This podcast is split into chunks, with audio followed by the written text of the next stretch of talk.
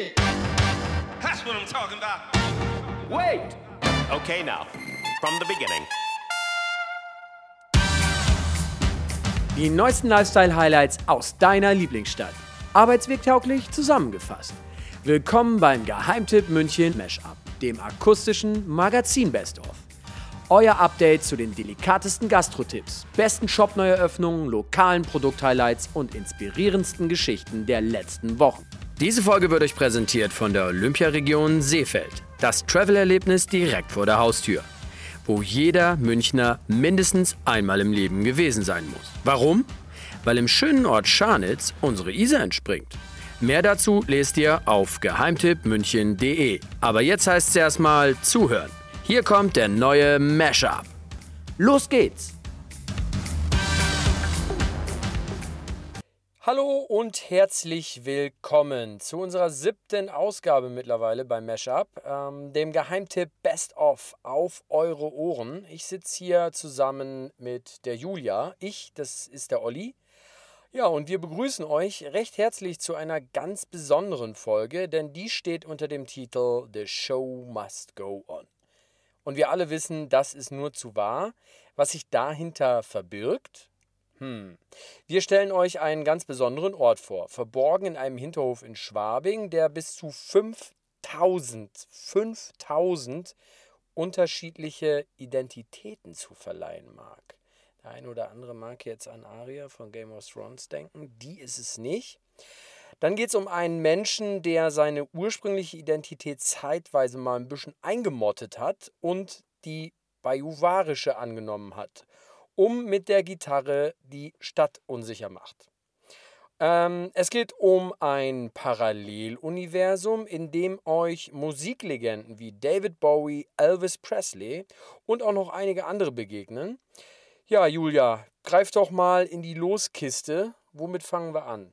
Ja, hallo auch von mir aus. Man hört es vielleicht nicht, aber wir haben aus zeitplanerischen Gründen heute unser Podcaststudio mal ins Auto verlegt. Ich finde, das sollten wir öfters machen. Ist auch wahrscheinlich eine phänomenale Klangakustik äh, herrlich. Von daher legen wir doch einfach mal los. Das kennen bestimmt nämlich viele unter euch. Ähm, dieser Kindheitstraum, einfach mal irgendwie jemand anderes zu sein. Ich zum Beispiel war immer wäre immer sehr gern Ariel, die Meerjungfrau, äh, geworden. Das, äh, mit diesem wunderbaren ähm, Gesang und diesen tollen roten Haaren. Genau, das wäre so immer so mein, mein Traum. Dann hättest du aber auch mit so einem total bescheuerten Muschelbikini rumrennen müssen, ist dir klar. Ja, das hätte ich zwar auch früher schon nicht tragen können, weil ich war ein ziemliches Mobskind, aber man hat ja Träume, Oliver, weißt du? Naja, andere wollen halt dann vielleicht irgendwie Superheld werden oder irgendein Star Wars Charakter oder oder oder. So, pass auf. Also, was wir nämlich mitgebracht haben, ist der Kostümverleih Breuer. Eine kleine Familienfirma, die gibt es schon seit ganz, ganz vielen Jahren und die ist äh, versteckt im Schwabinger Hinterhof. Äh, ähm, an der Hohenzollernstraße. Und die haben tatsächlich 5000 Kostüme ähm, und da gibt es eigentlich nichts, was es da nicht gibt. Jacke, Hose, Rock, Weste, Reifrock, Perücke, Handschuhe, Handtasche, Kette, Ohrringe, Schuhe. Es ist ja so furchtbar vielfältig, was man alles braucht, wenn man stilsicher und wirklich komplett auftreten möchte. Das ist dann ein kompletter König Ludwig mit Stiefeln, mit Hose, mit Ordenskette, mit Orden, mit Umhang, mit echten Degen dazu und äh, auch mit, mit, mit Overknees. Ja, das war die Waltraud Breuer, ähm, die das Unternehmen in der zweiten Generation jetzt führt. Und man hört, ähm, die ist voll in ihrem Element, die Waltraud. Ich war ähm, persönlich selber da und durfte mit ihr, mit ihr quatschen und durfte einige Kostüme anprobieren. Das war sehr lustig. Ähm, und tatsächlich gehört ähm, zu ihrer Arbeit in äh, diesem Kostümverleih und auch ähm, natürlich zu der Arbeit von ihrem Team mehr als äh, man denkt. Beispielsweise ist da ganz viel historisches Wissen dabei da hören wir doch mal in das Interview rein, das ich damals mit ihr geführt habe. Also für einen Kostümverleih muss man brennen, weil sonst muss, kann man es bleiben lassen. Mhm. Es ist einfach ungeheuer viel Arbeit. Mhm. Denn die ganzen einzelnen Accessoires, ich habe vorhin gesagt, ein Kostüm besteht bis zu, aus zu zehn Teilen. Da muss man wissen, wo ist die Kette, wo ist der Ohrring, wo ist der Ring. Was hat man in den 30er Jahren für Schuhe getragen, was hatte man für Blusen an. Bis wann ging der Reifrock? Wann ist der Herr in der Uniform erschienen? Wann ist er nicht in der Uniform erschienen?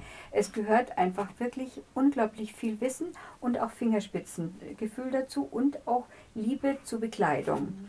Wer jeden Tag sagt, oh, die Jeans, die habe ich ein Jahr lang, der ist bei uns fehl am Platze. Man muss sich auch gerne verkleiden. Schon irgendwie ein bisschen irre, ne? Sich so in 5000 Kostümen zurechtzufinden. Erinnert mich so ein bisschen an Rain Man, der einfach so äh, 4000 Streichhölzer auf einmal zählt.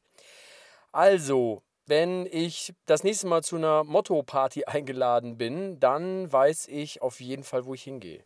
Ja, oder du sagst halt auch irgendwie, nee, da habe ich überhaupt gar keinen Bock drauf. Ne? Das geht äh, tatsächlich äh, vielen so. Hat mir die Waltraud erzählt. Ähm, die meisten, die dann bei ihr reinkommen, die sagen erstmal so, ja, hallo, äh, ja, blöd, ich bin da auf so einer Kostümparty eingeladen, ich muss dann tatsächlich eins anziehen. Und ähm, dann fängt es aber an. Also dann. Sehr viele Kunden kommen zu uns, weil sie sagen, öh, ich bin da auf ein Fest eingeladen mit so einem komischen Motto. Ich weiß überhaupt nicht, was ich anziehen soll. Ich will da gar nicht hingehen. So ein Blödsinn. Mhm. Und dann nach ein, zwei Stunden, wenn sie bei uns äh, rausgehen, dann sagen sie, ja, jetzt habe ich was Tolles zum Anziehen. Und jetzt, jetzt freue ich mich ne? drauf. Ja. Das wird ein tolles Fest. Ja. Und ganz wichtig, wenn die Kunden zurückkommen, dann fragen wir sie auch. Nicht selten, dass sie sagen, ich habe den ersten Preis gewonnen. Mhm, oder es war so ein tolles Fest. Oder viele sagen dann auch, von diesem Kostüm lasse ich nimmer mehr weil ähm, die Kostüme sind tatsächlich sehr, sehr hochwertig ähm, und meist auch handgefertigt vom Team selber, von den Schneidern dort. Ähm, und auch Fernsehsendungen wie beispielsweise Galileo ähm, bestellt hier die Kostüme. Ähm, Firmen, die ihre Kunden aus dem Ausland einladen, bekommen hier für ihre über 100 Leute passenden Trachtenausstattungen und tatsächlich sind Motto-Partys auch wieder in hat die Waltraud mir erzählt. Aber eben nicht irgendwelche 0815-Partys, sondern Events, auf denen das perfekte Outfit dann auch wichtig ist. Eine Motto-Party unter Helden meiner Kindheit mhm. oder was ich schon immer mal darstellen wollte oder vollkommen Fantasy. Ähm, eine Nacht ähm, im, im Harem oder es, es kommen immer wieder ganz neue Partyideen. Ähm, die ganzen 20er Jahre Feste sind ja vor ein paar Jahren entstanden, als es an der Börse so gekracht hat. Mhm. Da haben sich die Leute dann daran erinnert, wie 1920 auch die ganzen Wertpapiere so runtergegangen sind und haben Endzeitpartys im 20er Jahre Stil gefeiert. Great Gatsby und sowas, ne? Mhm. Great Gatsby. Mhm. Die Menschen werden beeinflusst durch die Filme, die laufen und kommen dann, möchten sowas nachempfinden und nachfeiern und kommen dann zu uns und lassen sich entsprechend einkleiden. Ich habe noch einen äh, ganz besonderen Tipp. Wer sich nämlich mal abseits unserer fünften Jahreszeit in so ein richtig tolles, äh, detailverliebtes Kostüm schmeißen will und den Moment für immer festhalten, der kann das beim Kostümverleihen Breuer auch tun. Ähm, für drei Stunden darf man sich dann nämlich äh, jedes erdenkliche Kostüm aussuchen und wird dort vor professioneller Leinwand abgelichtet. Also kannst du dich quasi stundenweise einmieten und kannst auch mal so richtig Mäuschen spielen, kannst dir mal deine, ja, die verrücktesten Kostüme raussuchen, als Tomate, als Gurke, was auch immer, wenn du schon mal immer wieder in Salat rumlaufen wolltest oder so. Ja, ich wollte tatsächlich sehr häufig schon als Tomate und Salat rumlaufen.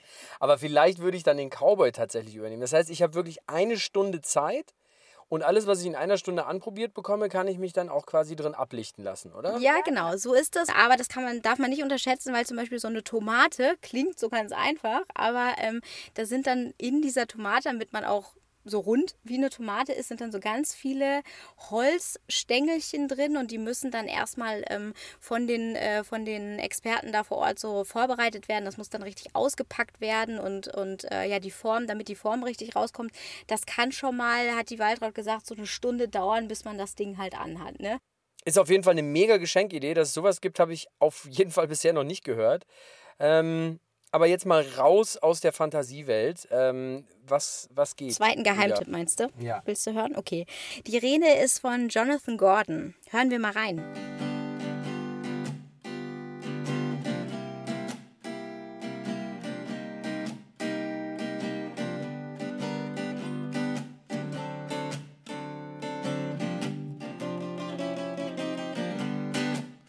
Without a penny in my pocket or a pound to my name. I took a flight, despite the fright, I did it just the same.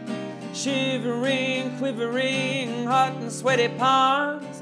When I arrived, there she was, she held me in her arms. Our feet as in England, hello, Germany. They say that home is where your heart is. I'm exactly where I want to be.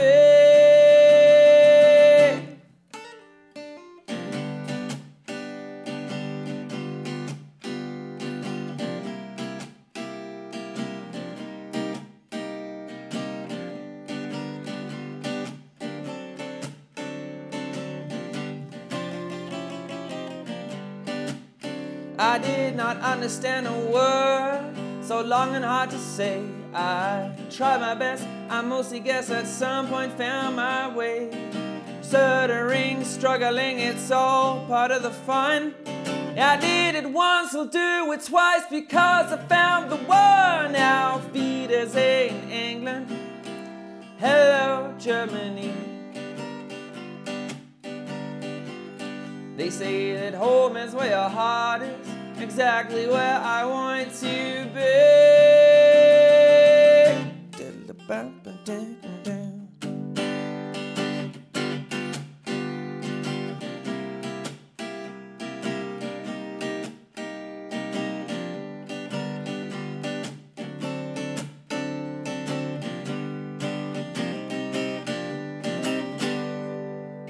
Ja, da muss man wieder sofort mitwippen, finde ich persönlich. Der äh, Jonathan ist nämlich ein wahnsinnig toller Live-Musiker, der sich vor allem dem Folk verschrieben hat. Ursprünglich kommt er aus einem kleinen englischen Ort und der Song, in den wir gerade reingehört haben, handelt tatsächlich von seinem Umzug nach München. Was den Musiker mit der Stadt verbindet, hat er uns im Interview verraten. Nicht auf dem Sommerfest, sondern das war ähm, schon vor einigen Monaten, als wir ihn das erste Mal getroffen haben. Ich habe auch meine Heimat entdeckt hier. Ich, ich weiß nicht, ich kann es schwer beschreiben. Ich liebe die Stadt. London, ich in London habe ich studiert, es war toll, aber riesengroß und immer laut, immer was los. Schon hat Vorteile und Nachteile. Meine Heimatstadt Norwich ist klitzeklein im Vergleich, dann zu klein. So als Fotograf kann man schwer arbeiten und auch als Musiker auch nicht unbedingt, obwohl es nur zwei Stunden von London entfernt ist. Aber München hat irgendwie alles. Das ist nicht zu groß, nicht zu klein, hat eine coole Kunstszene, hat eine coole Musikszene und ich mag die bayerische Mentalität. Leicht grantig, damit kann ich auch was anfangen. Ein bisschen trockener Humor, das mag ich. Ähm, nicht schlecht. Da hat sich sogar jemand äh, schon ein wenig mit dem bayerischen Dialekt auseinandergesetzt, äh, wie man hört. Ähm, ja, aber nicht nur von, von seiner Musik wird gesprochen, ähm, sondern auch von der Fotografie, oder? Ja, genau. Ähm, Jonathans Vorbild ist äh, lustigerweise nämlich Brian Adams. Aber nicht, weil dessen Musik äh, so toll ist oder weil er den so, so, so, einen tollen Musiker findet, sondern weil Brian Adams eben genau wie der Jonathan selber ähm, beiden Leidenschaften nachgegangen ist und eben neben seinem Job als Musiker auch ein unglaublich guter Fotograf ist. Und genauso ist Jonathan Untertagsfotograf und abends Musiker, das sagt er selbst. Aber er hat sich auch noch mit einem anderen Musiker verglichen. Im nächsten O-Ton erzählt er nämlich eine Anekdote von seinem Bühnenleben. Ein gutes Beispiel, das fanden viele Freunde von mir sehr lustig, ich habe es nicht so gemeint. Ich habe einen Song, das heißt Down by the Water. Und ich sagte, ja, das nächste Lied geht um Wasser. Und das war's, dann habe ich angefangen. Aber ich wusste nicht, was ich sagen sollte. Ich wäre, glaube ich, wie Bob Dylan, der sagt nie was, der spielt einfach eine Stunde und dann geht er. Das wäre eigentlich ein Traum. Aber, aber das wird schon verlangt, dass du über ein bisschen was sagst. Ja, ja, ich weiß, es wird schon verlangt, dass du ein bisschen was sagst. Hier und da könnte ich es mir auch schwer vorstellen, so auf der Bühne zu stehen, Licht an, äh, alle, die da sind, sehen dich und sehen nur dich.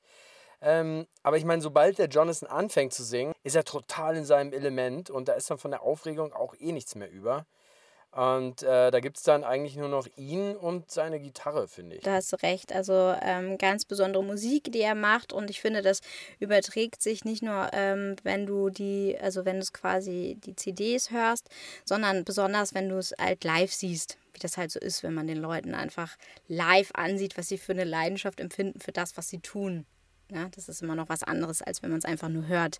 Und ähm, der Jonathan selbst geht natürlich auch gerne auf Konzerte und da haben wir natürlich beim Interview ähm, die Gelegenheit ergriffen und ihn einfach mal gefragt nach seinen Geheimtipps, ähm, wo denn der Sound in München einfach ähm, seiner Meinung nach am besten ist. Also der beste Sound in München, egal wie die Halle aussieht, aber der beste Sound ist Ampere, auf jeden Fall, also mit Abstand. Aber ich war zum ersten Mal vor zwei Wochen bei im, im Technikum, im Kunstpark. Äh, und das ist aber auch sehr gut vom Sound her.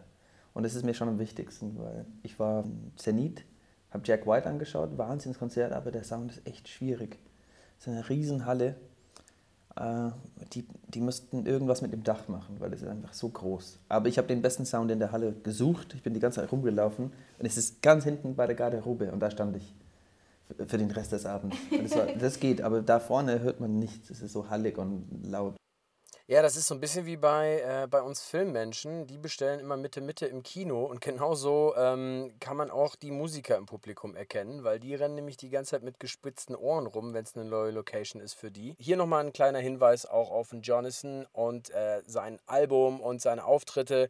Guckt doch einfach mal in die Show Notes. Da findet ihr einen Link und könnt euch ausgiebig zu dem guten Mann mit der Folk-Gitarre informieren. Dann übernehme ich direkt mal wieder Geheimtipp Nummer 3, den wir heute ähm, vorbereitet haben für euch. Ähm, und auch hier dreht sich natürlich The Show Must Go On Like alles um die Musik. Die Rede ist vom Jams Music Hotel, ein Ort, der sich vor allem dem Kult rund um Musiklegenden und um die Schallplatte verschrieben hat.